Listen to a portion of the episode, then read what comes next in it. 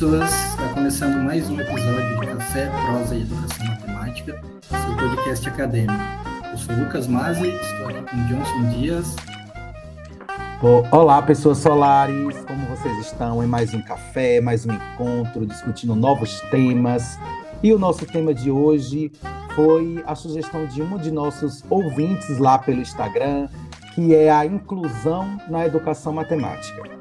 E para a nossa conversa, Lucas, sobre esse assunto, vamos receber aqui dois professores convidados, o professor Agnaldo Esquincalha, que é licenciando em matemática e doutor em educação matemática pela PUC de São Paulo, e atualmente é professor do Instituto de Matemática e do programa de pós-graduação em ensino de matemática da Universidade Federal do Rio de Janeiro. Seja bem-vindo, Agnaldo. Obrigado, Johnson. Obrigado, Lucas, pelo convite. Espero que a gente possa contribuir de alguma forma aqui com vocês. E quem é a nossa outra convidada, Lucas? É com muita alegria que a gente recebe a professora Fernanda Malinowski. Atualmente ela é professora adjunta do Instituto de Matemática e do Programa de Pós-Graduação em Educação Matemática da Universidade Federal de Mato Grosso do Sul, em Campo Grande. Uma alegria te receber, Fer. Seja muito bem-vinda. É um prazer estar aqui com vocês. Eu agradeço muito o convite. É, nós estamos entre amigos aqui para bater um papo sobre esse assunto tão importante. Obrigada. Lucas, eu lembrei aqui dos nossos cafés em Rio Claro, eu, você, Fernanda e nossa amiga Luana, e nossas conversas durante a madrugada. Verdade, aqui tem história que dá um podcast só disso, né? Mas aí é para maiores de 18 em momentos diferentes. Bom, pessoal, então para iniciar a nossa conversa, né, eu acho que pode parecer uma pergunta simples, básica, mas eu sei que não é, né? E que eu acho que é uma pergunta muito importante para os nossos ouvintes, né, para o pessoal que nos acompanha, que é o que, que significa, né, o que, que é incluir, o que, que é inclusão, né, o que, que é essa educação inclusiva que tanto se fala, então, gostaria que vocês falassem um pouquinho como que vocês compreendem né, esses termos. Bom, acho que eu posso começar, Fernanda, pode abrir o microfone me complementando. É, sem me preocupar com qualquer definição formal, eu penso que é, a educação inclusiva, e aí eu vou tentar amarrar tudo na educação inclusiva, né? É, tá, tá associada a perceber que no contexto educacional existem pessoas que estão à margem, né, pessoas que estão marginalizadas por diversas razões. Quando a gente fala de educação inclusiva, muita gente associa diretamente a ideia da educação é, de pessoas, público-alvo da educação especial, que são pessoas com deficiência, pessoas com transtorno do desenvolvimento e pessoas com altas habilidades ou superdotação, mas incluir é muito mais do que olhar para esse grupo, que já é super diverso por si só, né? As marcas da diferença e que nos colocam como pessoas marginalizadas, subalternizadas, dentro da sociedade e no contexto educacional são muitas. Por exemplo, mulheres são marginalizadas, a gente precisa discutir a inclusão de mulheres, é, pessoas pretas são marginalizadas, pessoas LGBTQI+, são marginalizadas, é, dentro desse grupo, pessoas trans são muito mais marginalizadas ainda. Então, é, quando eu penso em inclusão, eu estou pensando em reconhecer essas marcas da diferença, que são características de sociedades específicas, né? É, de culturas específicas. Algumas marcas são, eu acho que eu posso dizer que são globais, mas eu certamente estou errado em afirmar isso. Mas, na perspectiva, por exemplo, mulher é subalternizada em, em quase todas as culturas, né? É, como, como pessoas LGBT é, e mais também, como outros grupos, né? É, por exemplo, pessoas do campo são marginalizadas, pessoas refugiadas no, nos países em geral são marginalizadas também. Então, a educação inclusiva é uma educação que percebe essas pessoas e que tenta criar condições para que elas é, tenham acesso e permanência no contexto educacional. Fernanda pode colaborar. É, complementando o que o Agnaldo está é, tá falando, assim, o que nós temos que perceber dentro desse contexto é, escolar, agora mais específico, olhando para a sala de aula, é, que nós temos uma sala de aula é, com pessoas diferentes. É, é, um público heterogêneo e sempre foi. Hoje em dia a gente está discutindo um pouco mais sobre essa heterogeneidade, mas eu tenho que pensar nisso enquanto professora quando eu vou pensar na minha sala de aula, na minha, no meu planejamento Eu estou ali é, com 40 pessoas, 50, 60, cada um tem a sua particularidade. E aí, por que é, eu ressalto essa é, particularidade, essa diferença de um indivíduo ou outro? Porque todos têm é, uma dificuldade, todos têm uma limitação, e, e a gente tem que olhar para essas limitações é, dentro da sala de aula e o que é, talvez impeça é, essa questão da aprendizagem e ver como eu posso, às vezes eu posso mudar o meu jeito de falar, o meu jeito de explicar, quando um aluno diz que não entendeu. Talvez eu possa falar de uma maneira diferente. Quando eu levo um material didático para dentro de sala de aula, eu levo para todo mundo e não para uma pessoa em específico. Então, é, olhar essa diferença e respeitar, não é tolerar a diferença, é, é respeito que a gente é, tem discutido e tem pedido, né? Respeito em relação a todos e não a um ou outro. Então, é isso que o Agnaldo ressaltou de, desses grupos marginalizados, vulneráveis, é, é muito importante, mas é, nós temos, assim, a diferença está aí em todo mundo. E essa visão, né, acho que é uma visão bem ampla né, dessa inclusão, isso é algo mais recente, que, que vem surgindo, que vem sendo discutido, porque acho que, né, pensando em memória, a gente vê que é bastante atrelado realmente à questão da deficiência, né? Pelo menos eu lembro, né, na minha, talvez na minha infância, adolescência, assim, era muito forte, ainda tinha as escolas, acho que especializadas, né? E esse, esse movimento é algo que vem ganhando espaço ao longo dos anos, sempre foi, no senso comum que não era, como que, como que é essa questão específica?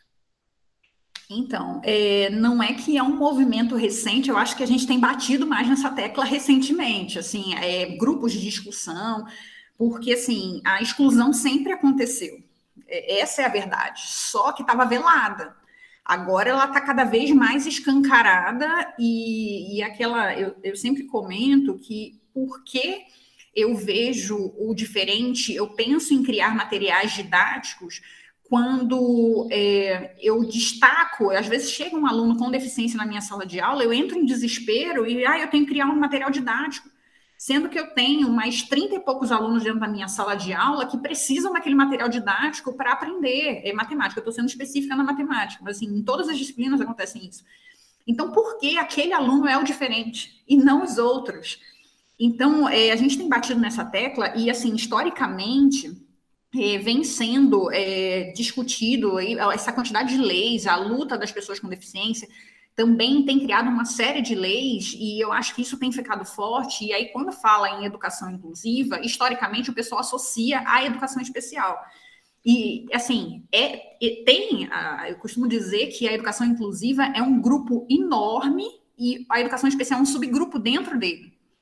Então, há outras pessoas a serem incluídas, mas eu acho que, assim, teve uma época que a gente ficou tão é, desesperado em criar materiais, adaptar materiais, e, chegou uma época também de que houve é, uma questão de fechamento dos institutos especializados, e aí.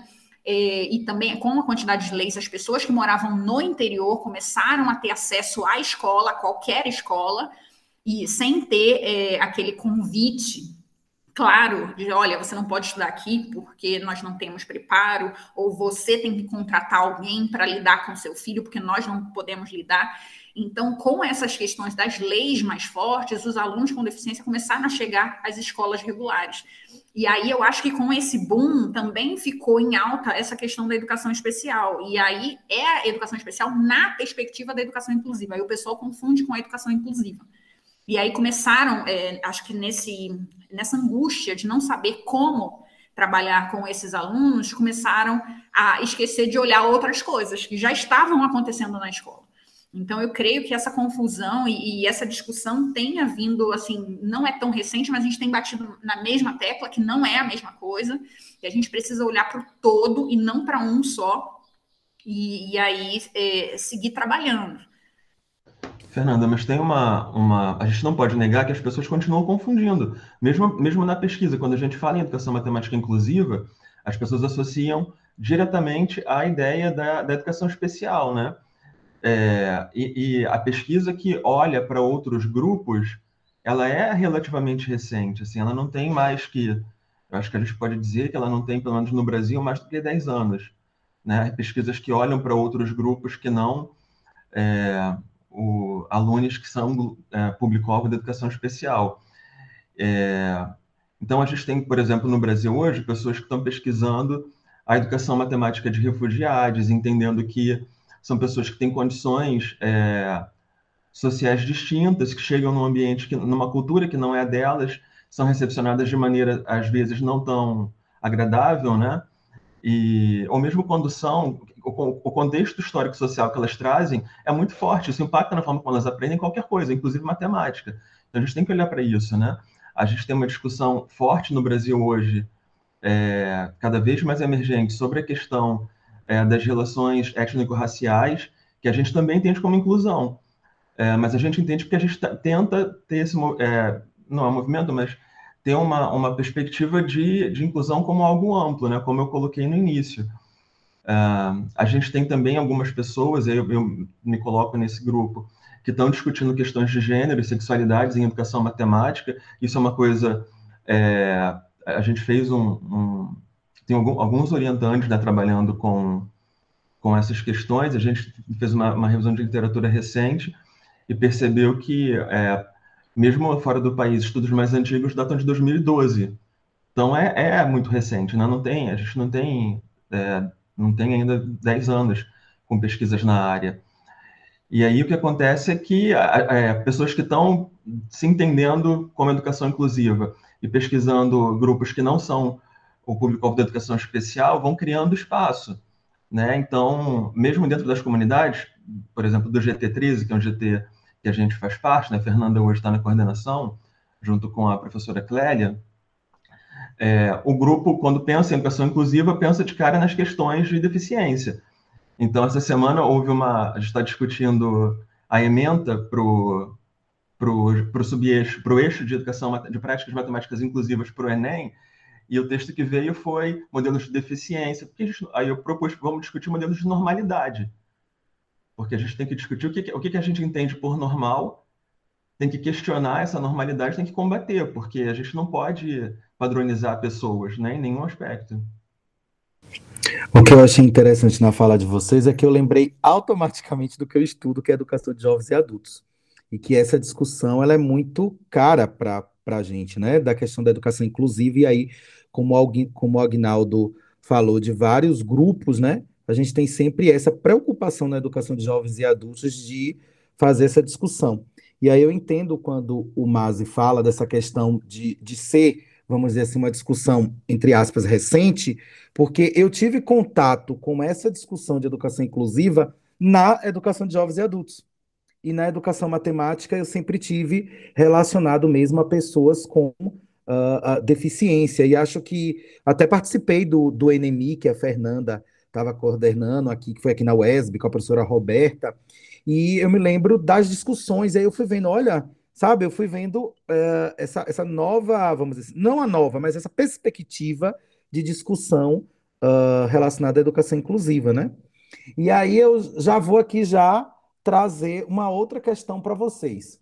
É, e com relação hoje à questão do cenário educacional brasileiro, e aí eu falo da educação básica e do ensino superior, o que, que vocês têm a dizer a respeito de inclusão? Né?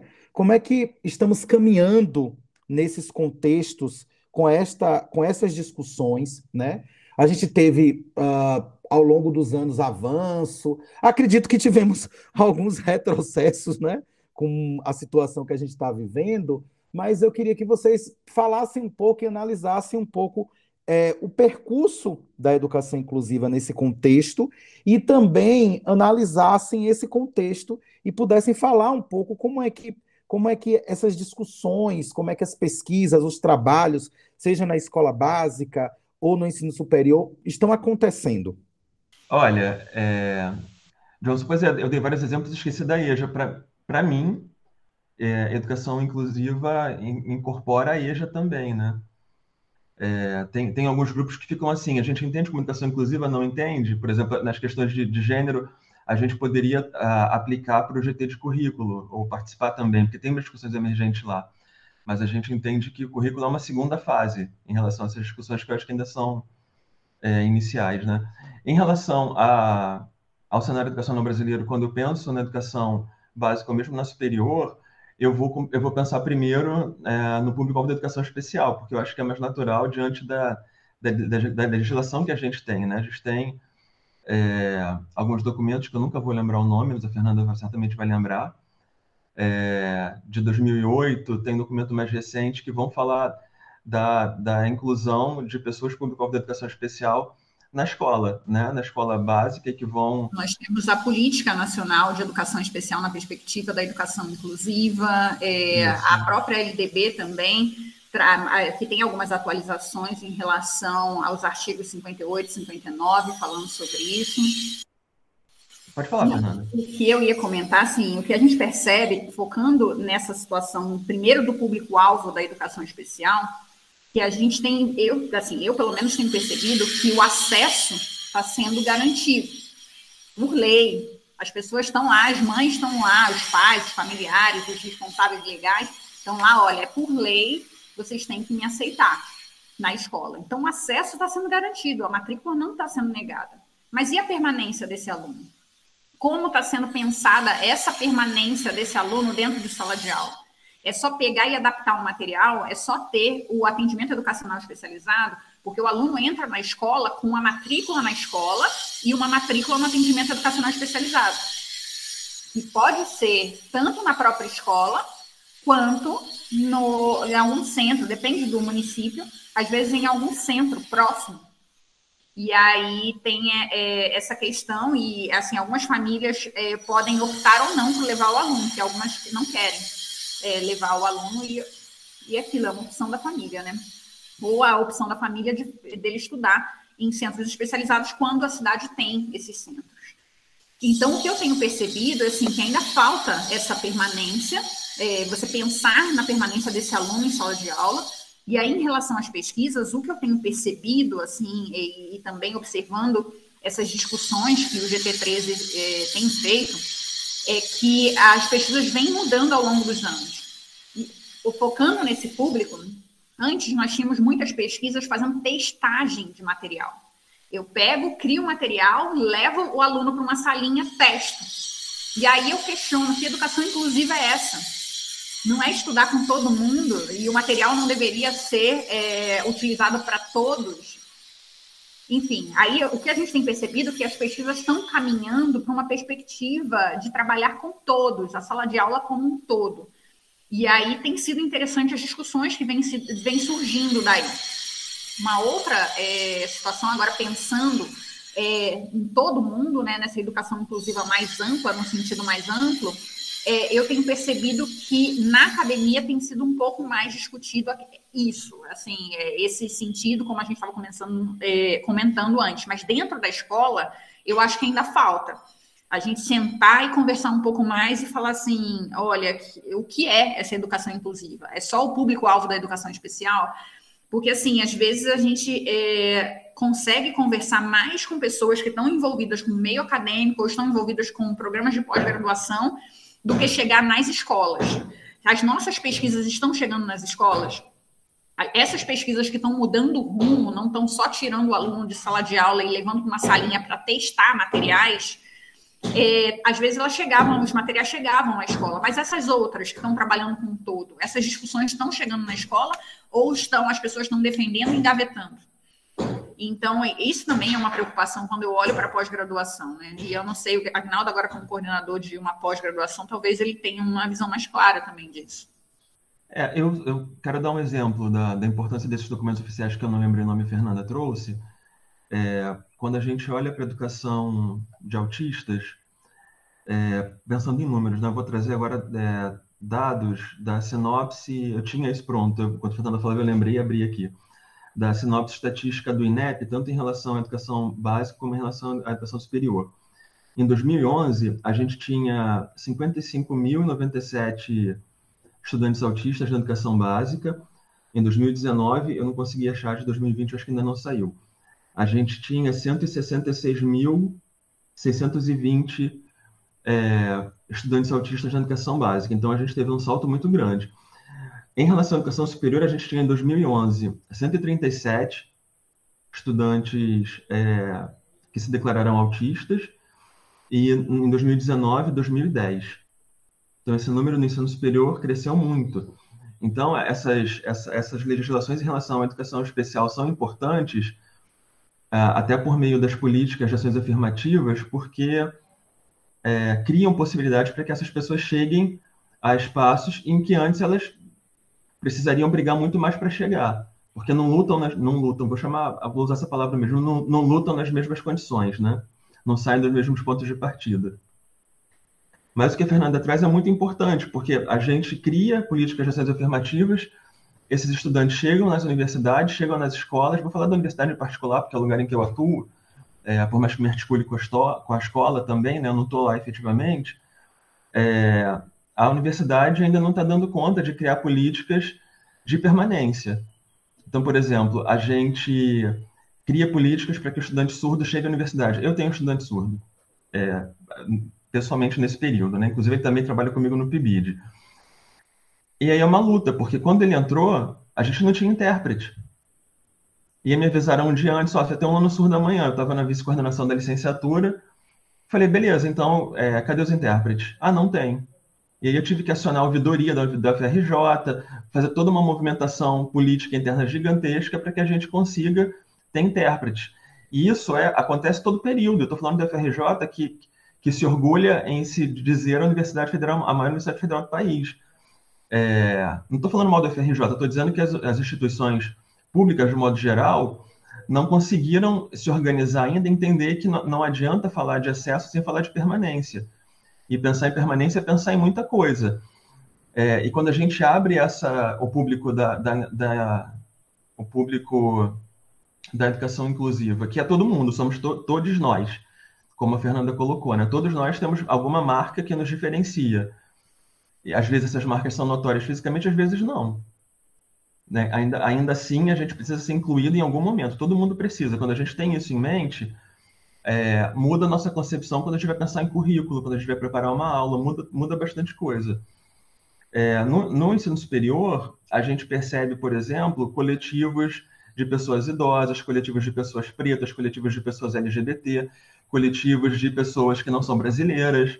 E aí essas discussões elas acontecem de modo mais efetivo. Agora, na escola, esses grupos têm mais dificuldade de se organizar. E aí, me parece que é, quando a gente fala de inclusão, pensando num público-alvo que não é da educação especial, na escola, a discussão parece que não está chegando ainda. Né? E mesmo na, na universidade, a discussão está chegando, ela está existindo mas ainda não, de um modo geral, ainda não existem políticas que olhem para esses outros grupos, né? Basta a gente olhar, por exemplo, é, nas políticas afirmativas das universidades públicas, eu não, não, posso falar das privadas porque realmente não, não tenho conhecimento, a gente não vê, quando a gente fala de cotas, né, que eu prefiro chamar de política de ação afirmativa, que é o nome oficial, na verdade, né?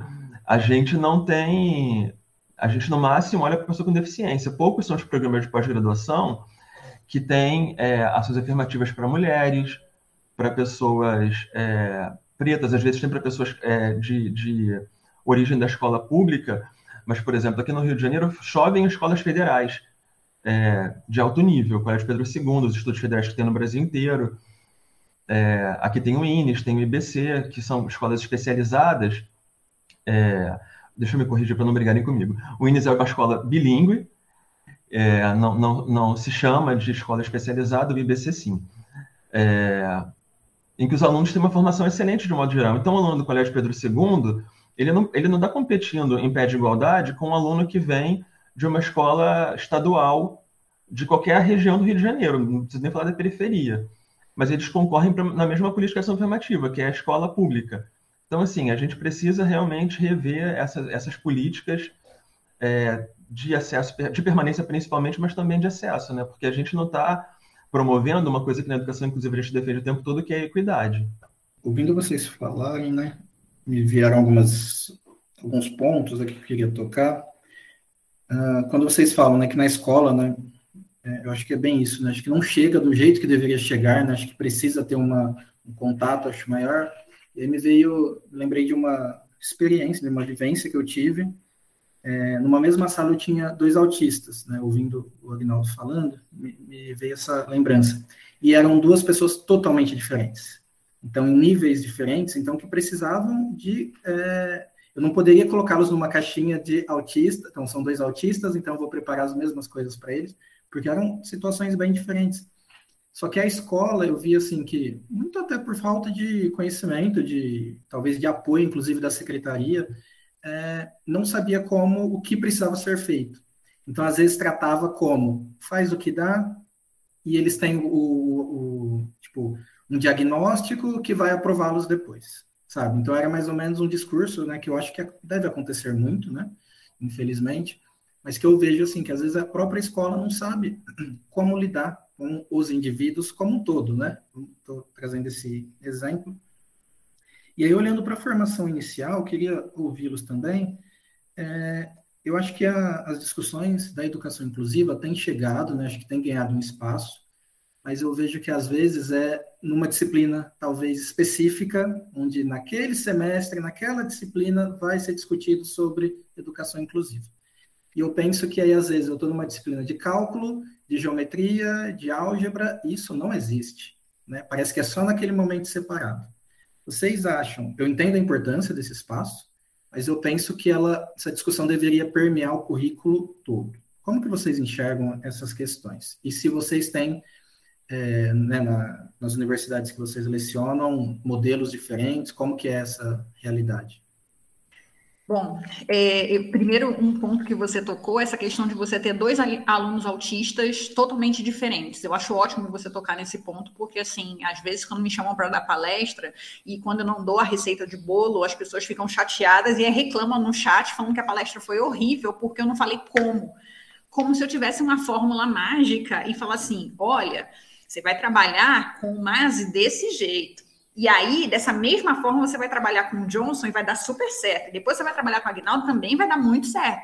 Como se essas pessoas, por serem autistas ou por serem cegas, por serem surdas, tivessem uma fórmula mágica que você trabalhasse com um, ia ter dado certo com todos eles.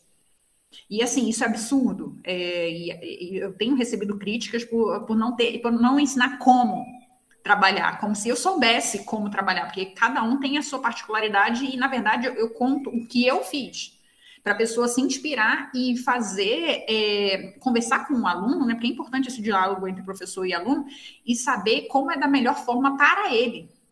Que cada um sabe como é melhor para ele, o próprio professor especializado do AE também sabe como ele trabalha melhor, enfim. Agora, sobre é, essa questão da, da universidade da formação inicial, é, eu costumo dizer assim que as pessoas falam, mas faltam disciplinas, faltam, tem que colocar mais disciplinas. Gente, é, é tão amplo essa situação da educação inclusiva. É, o Agnaldo já citou vários coletivos, é, ainda tem o público-alvo da educação especial, que tem várias ramificações aí. Se a gente for criar uma disciplina para cada é, cada assunto que surge dessa temática maior, a gente ia ter um curso de quantos anos? Focando assim na, na licenciatura em matemática, quantos anos eu ia me formar é, em, como professor de matemática para ir para a sala de aula? Então, assim, não tem como é, a gente estender. E aí eu concordo que deveria ser um tema é, que perpassasse todas as disciplinas do curso.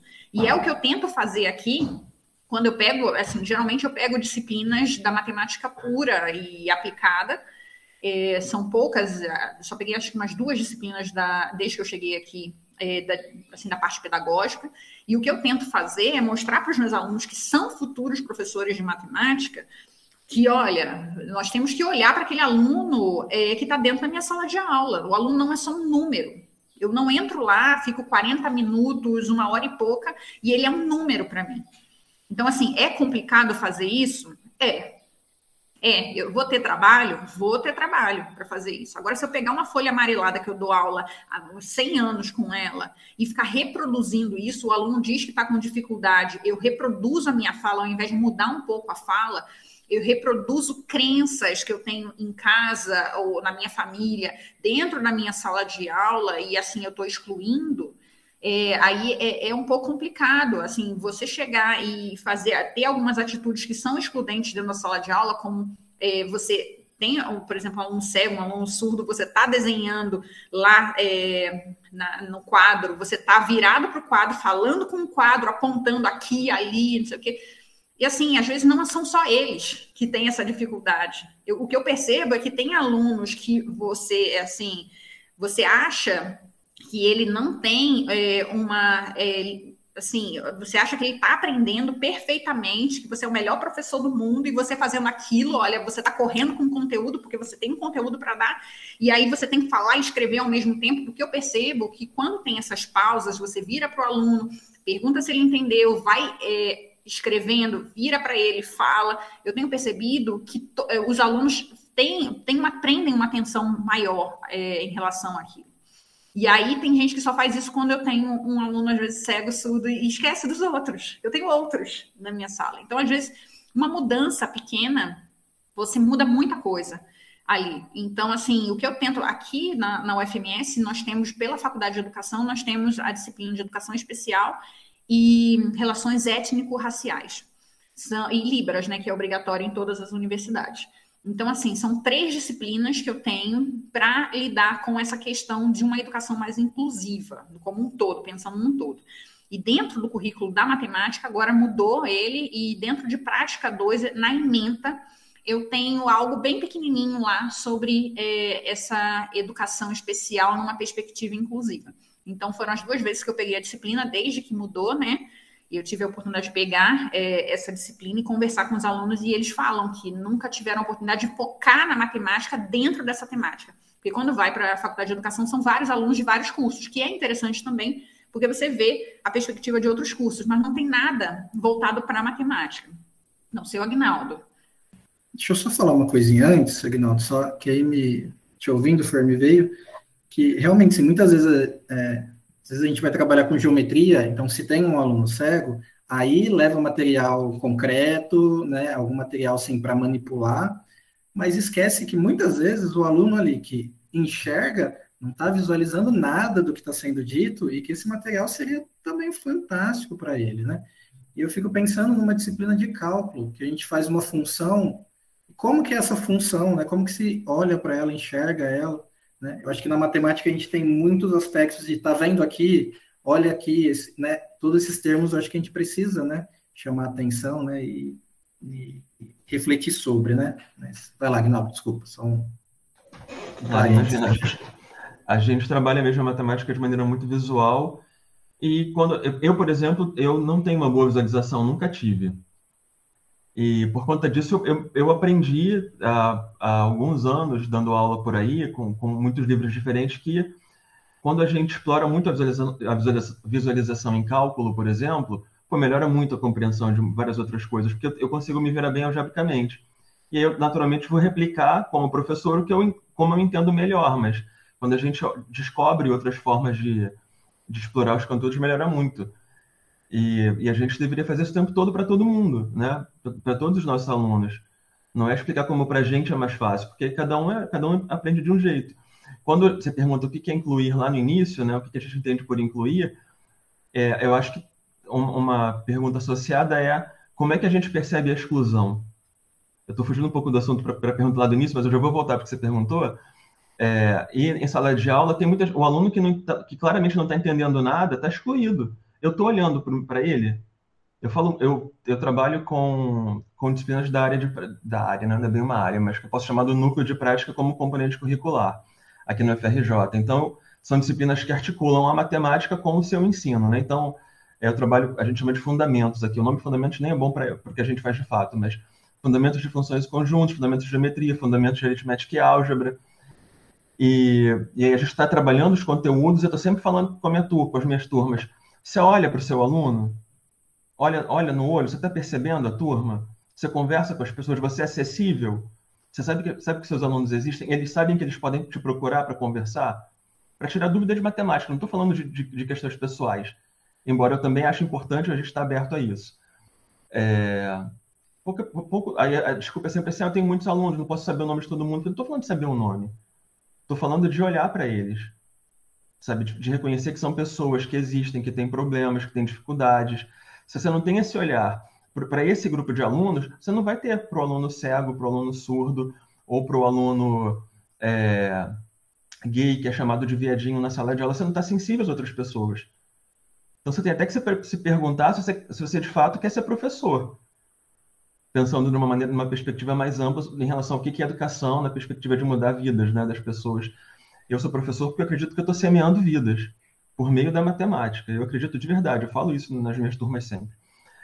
E nessa perspectiva de, de formar pessoas que estão semeando vidas também, né, porque eu formo professores e professoras e professores, se eu quiser é, usar uma linguagem não binária, a gente precisa se preocupar com formar professores para lidar com diferenças. A gente não tem se preocupado com isso nas licenciaturas, né? E aí não é uma disciplina de educação inclusiva que vai resolver isso, nem de longe, porque quando a gente tem disciplina de educação inclusiva, o que a gente tem na prática é discussão de lei. Porque não dá para falar especificamente de nada. Ou uma abordagem médica dizendo o que, que é a deficiência visual, o que, que é a surdez, só que essa, essas definições são muito amplas. Tem as definições médicas, tem as definições sociológicas, é, que a gente na educação tende a preferir, né? fugir dos laudos e olhar para as pessoas, para pensar nas potencialidades das, das pessoas, o que, que, as diferenças das pessoas contribuem para o coletivo né? e para as formas que elas têm de aprender.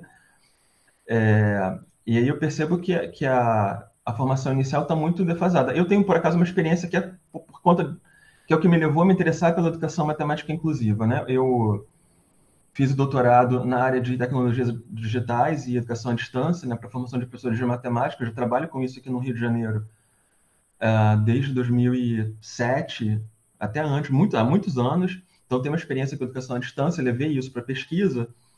E assim que eu meu doutorado, fiz concurso, fui trabalhar na UERJ, que é a, uma das estaduais aqui do Rio de Janeiro, e me colocaram de cara para dar aula de estágio supervisionado 4. O estágio supervisionado 4, nessa, nesse campus em que eu trabalhava, está associado ao estágio em educação matemática inclusiva. E aí eu não sabia o que fazer. Eu conhecia o trabalho de algumas pessoas, já, a Fernanda conheceu há muitos anos, e aí li uma coisa ou outra, e falei, bom, é, naquela, naquele momento eu pensei só na educação especial. E eu fui fazer mil cursos no IBC, que é o Instituto Benjamin Constant, que, é, que fica aqui no Rio, que é uma referência nacional em deficiência visual, não só em relação à educação.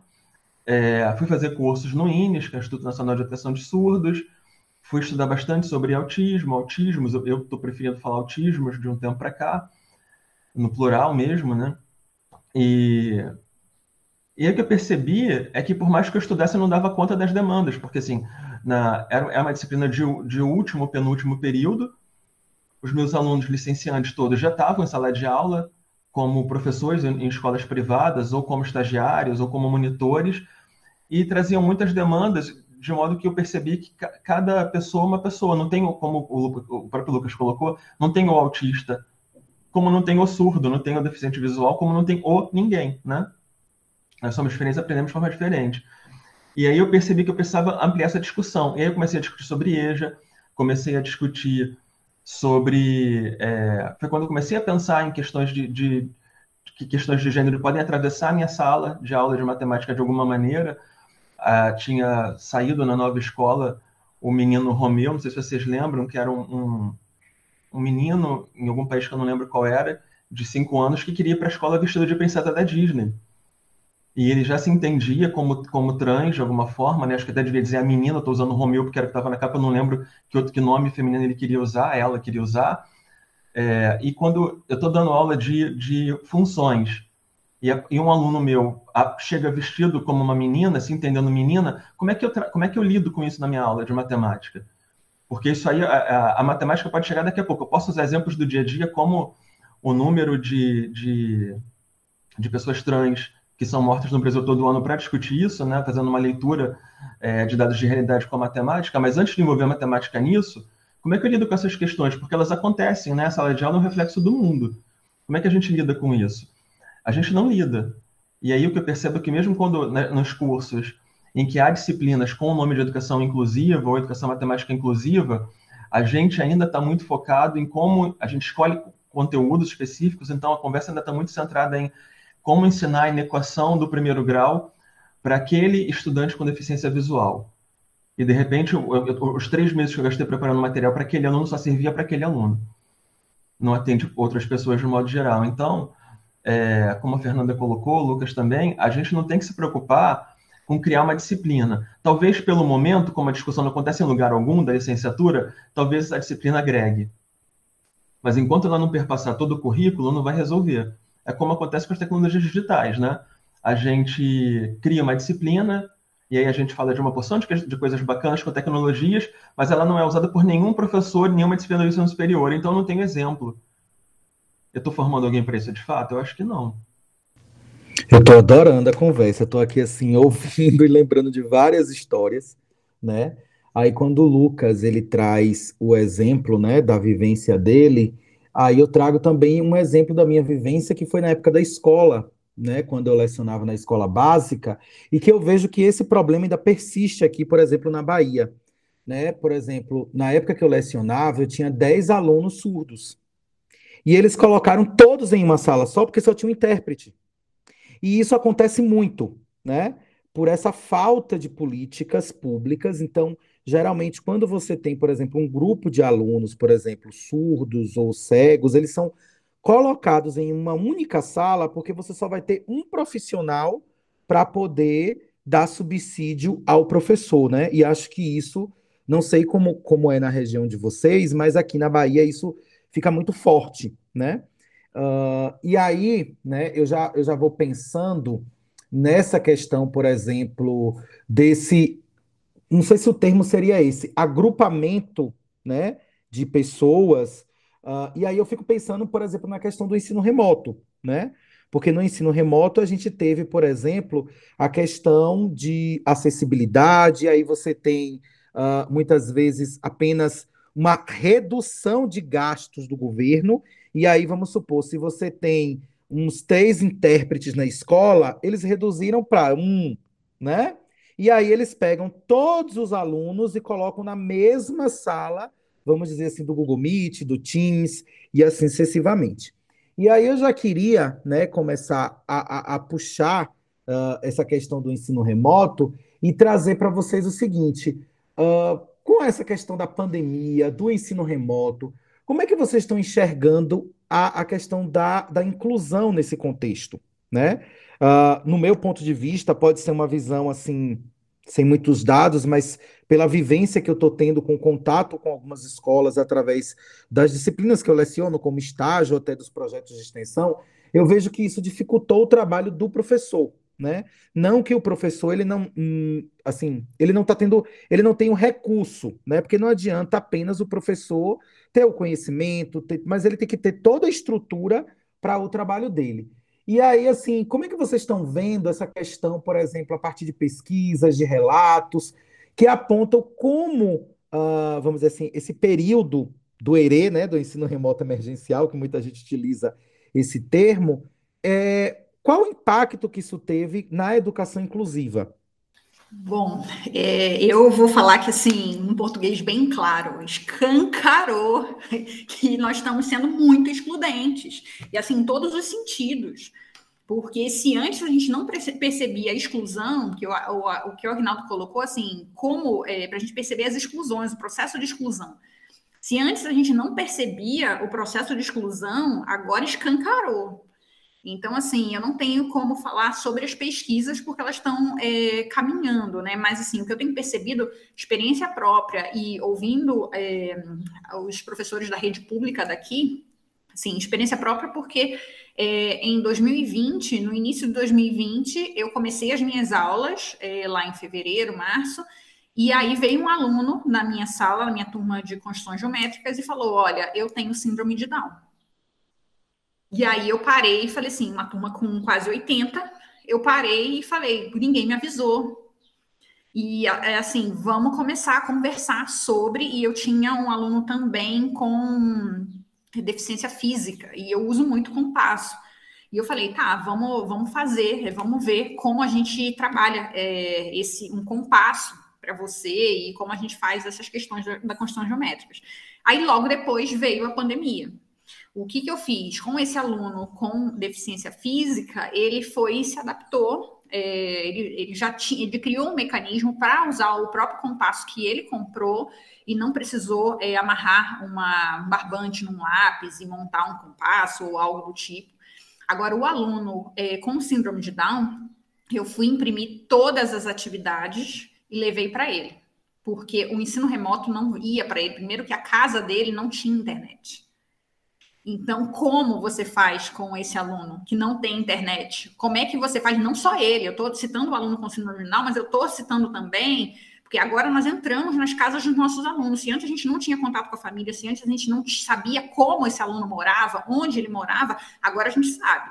Então, tinha aluno que estava morando lá no interior do interior do interior, num sítio, numa aldeia, num remanescente quilombola. E como eu chego nesse aluno? Não tem internet. Aqui a universidade colocou, é, com parceria com o governo, colocaram algumas torres perto das aldeias indígenas mas assim, não são só aldeias indígenas, tem gente que é no perímetro urbano e não tem internet, não tem computador. Então, foram feitas algumas políticas na universidade para é, fazer doação de computador, empréstimo de computador, é, doação de internet, de, de modems, né, de pequenos de internet. Então, assim, para tentar é, diminuir essa questão da exclusão. Só que, assim, é, dentro da escola, eu vejo que o problema também foi o mesmo é, não ter a internet, e aí eu excluo, porque são alguns que estão tendo, é, outros não. Você manda o caderninho para casa, esse pai, essa mãe, esse responsável legal não sabe como ensinar o aluno, e ele não tem internet para conversar com o professor. E aí, é, olhando para o público-alvo da educação especial, tem uma equipe é, técnica da, da, prefeitura, do estado, que faz esse material é, adaptado para mandar para casa do aluno. Só que aí, cadê o intérprete junto? Ou, ou, como é que esse pai, essa mãe, esse responsável legal vai também lidar com isso? Sozinho em casa, assim, também não tem internet para ver esse professor. Então, agora, eles estão voltando para a escola nesse período de híbrido, né? Mas, assim, é, nós perdemos muito, muito assim, em todos os sentidos eh, educacionais. Nós perdemos muito. Se nós, enquanto professores de universidade, nós tivemos problema de conexão, tivemos problema de montar as disciplinas, porque foi tudo assim. Aqui nós paramos no dia 17 de março, eh, por causa da pandemia, paramos no presencial. Na semana seguinte a gente já estava no online. Então, assim, eu tive que montar minha disciplina toda no AVA. E assim, do nada, se eu tive problema para montar, para organizar aqui, dar aula de construções geométricas como, e aí é todo um suporte, um estúdio dentro de casa para conseguir montar isso, como é para esse outro professor que está ali na, na sala, é, na educação básica, que às vezes não tem esses mesmos recursos. E assim, eu fiquei muito impressionada. Se a, se a gente voltar agora e não tiver consciência desse processo de exclusão, eu não sei mais é, como, é, como estão as coisas, porque assim o que estava velado antes e a gente não ou fechava o olho para aquilo, agora não tem mais como, não, não existe mais como fazer isso.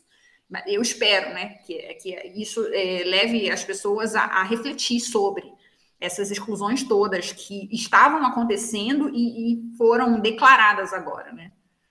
É, eu só vou reforçar o que a Fernanda falou mesmo, né? O que a gente teve foi um reforço das desigualdades que já existiam e que é, muitos de nós é, não percebíamos, é, não percebiam, e o que a gente tem é, é um caos total, assim, um, a evasão dessas pessoas é, que são público-alvo da educação especial aconteceu, porque a gente não conseguiu oferecer suporte, e, e quando eu falo a gente, estou falando da universidade, né?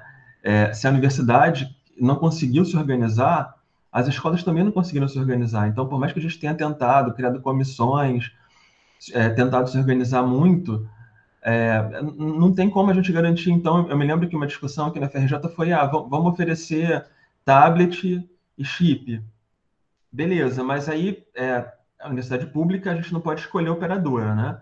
A gente precisa, fazer licitação, a operadora que, que oferecer é, o serviço por, por, por um preço mais baixo ganha.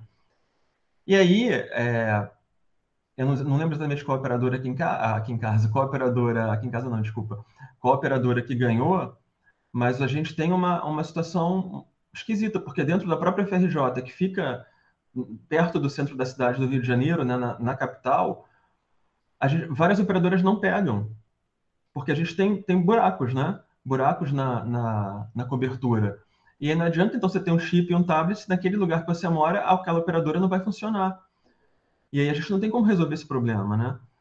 E isso reforçou muitas desigualdades. A gente, a gente perdeu vários alunos é, surdos, deficientes visuais, autistas e outros tantos, né? É, gente que vivia em condições muito precárias não tem condições, mesmo recebendo chip é, e tablet, quando pega bem ainda a internet, mora numa, num cômodo com umas cinco pessoas. Como é que essa pessoa vai estudar? Não tem como, né?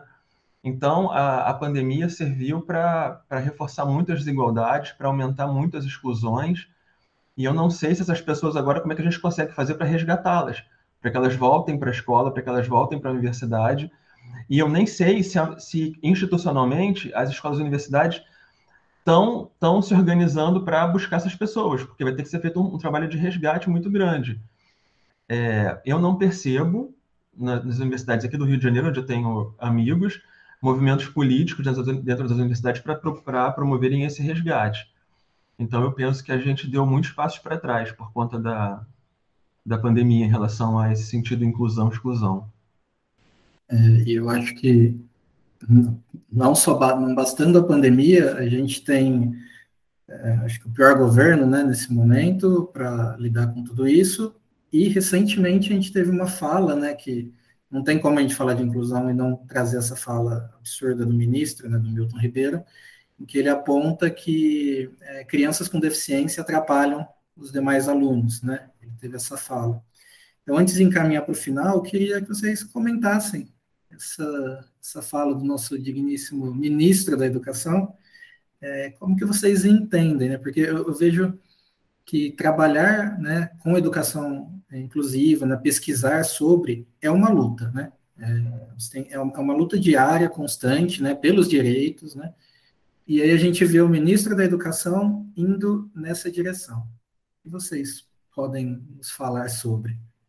Bom, eu só queria, é, assim, trazer uma reflexão para todas as pessoas que estão nos ouvindo, assim, é, e é uma, algo que está na, na, tese de um amigo nosso, lá da Unesp de Rio Claro, o Renato Marconi, e eu gosto de sempre falar sobre isso, que, assim, a, a experiência é, é, assim, a deficiência é uma experiência porque eu acho interessante esse senhor falar que as pessoas com deficiência atrapalham na escola e, e, talvez eh, ele ache que também atrapalhem em outros âmbitos na sociedade, mas assim, ninguém aqui está tá, é, livre de, de passar por essa experiência da deficiência.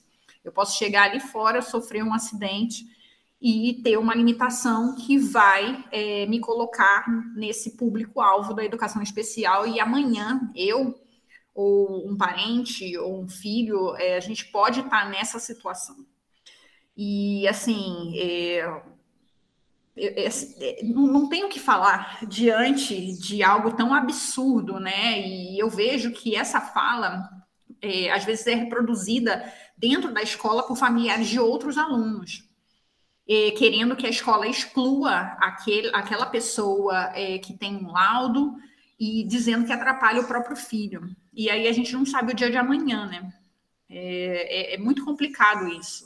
E o que eu tenho é, percebido, assim, que é, ultimamente as pessoas não estão tendo filtro, não. As pessoas estão chegando e expondo é, a sua opinião assim, escancaradamente, sem pensar no outro e, e o que aquela opinião pode é, refletir na vida do outro. Assim, no sentido, você é, recebe uma fala racista, uma fala preconceituosa, aquilo pode acabar com a vida da pessoa a pessoa até sair da escola ou, ou é, parar de, é, de ir para a sociedade, né, ter esse convívio social por causa de uma fala dessas. Então a pessoa não tem noção do impacto, porque só pensa em ferir o outro, não pensa assim é, nisso que ela está produzindo. E a internet tem trazido isso assim à tona, porque a pessoa está escondida por trás de um perfil ali, e às vezes um perfil até fake e estão reproduzindo falas sem ter filtro nenhum. É, assim, e a gente tem visto isso crescendo ao, ao, longo desses últimos anos, né? Enfim, Agnaldo? Bom, primeiro quero registrar que eu, que eu não, não reconheço esse governo federal como um todo como um governo, né? São pessoas extremamente desqualificadas profissionalmente, é, não, não percebo uma qualificação que, que os valide e, e, moralmente, em termos de inclusão, não faz qualquer sentido, né?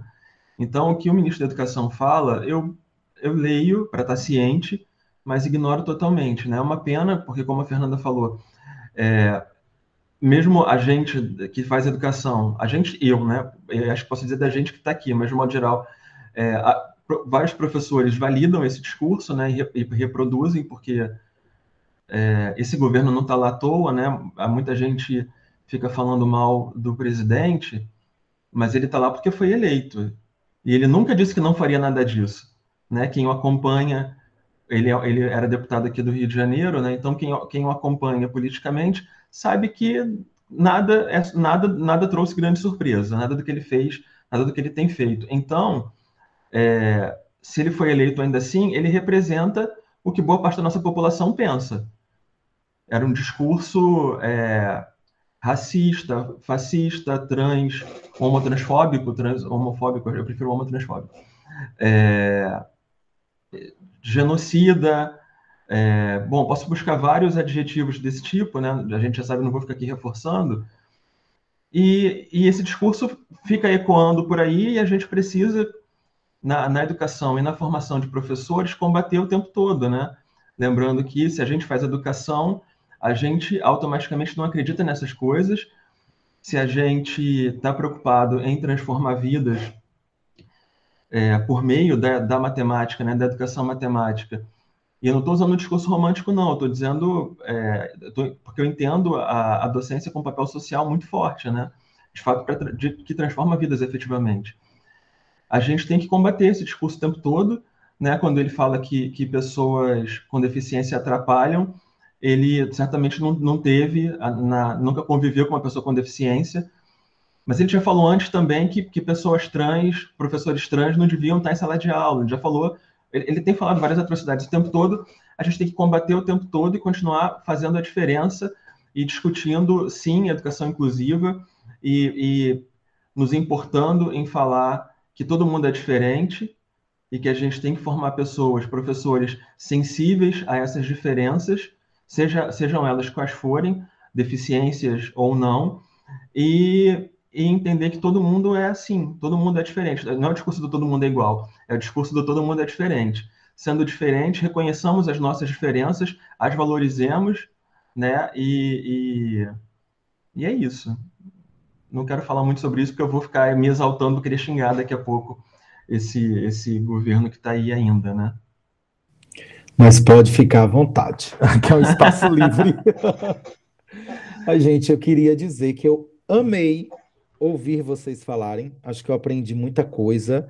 Eu e o Lucas aqui, a gente fica conversando pelos bastidores e acho que foi muito legal a fala de vocês, porque eu lembrei de várias coisas, eu pensei várias coisas, várias coisas me inquietaram e acho que quem está ouvindo também. Então eu queria muito, mas muito agradecer ao Agnaldo, agradecer a Fernanda, dizer que o próximo tem que ser pessoal, em uma mesa, não tomando café, mas um litrão, né? Ou então gin, porque agora eu sou uma pessoa de gin, né? Eu tomo gin. Eu sou igual a Fernanda, os dois piscianos elegantes. Né? Então eu queria agradecer a vocês e eu queria que vocês falassem para o pessoal, se despedissem, dessem a última palavra para quem está assistindo a gente. Bom, eu queria é, agradecer novamente o convite e, assim, quem quiser conversar, é, falar um pouco mais sobre o assunto, eu me coloco sempre à disposição. É, o povo me acha aí nas redes sociais e sempre manda um recado, alguma coisa, aí troca e-mail, telefone. Então, eu sempre me coloco à disposição para quem quiser conversar sobre o tema. E eu agradeço muito essa conversa entre amigos. Na verdade, aqui é uma roda de conversas entre amigos. E com certeza próxima tem que ser presencial. Obrigada. Bom, também quero aproveitar para agradecer novamente o convite ao Lucas e ao Johnson. Tá com a Fernanda é sempre um prazer. A gente se esbarra sempre ao longo lá, dos últimos 15 anos, talvez. É, e tá falando de educação, inclusive, é sempre muito importante, né? E eu acho que eu posso encerrar reforçando o que eu acabei de falar. Sejamos sensíveis às diferenças. E é isso. Se a gente fosse ver a diferença, a gente vai praticar uma educação inclusiva, certamente. Então, obrigado às pessoas solares que acompanharam esse podcast, né?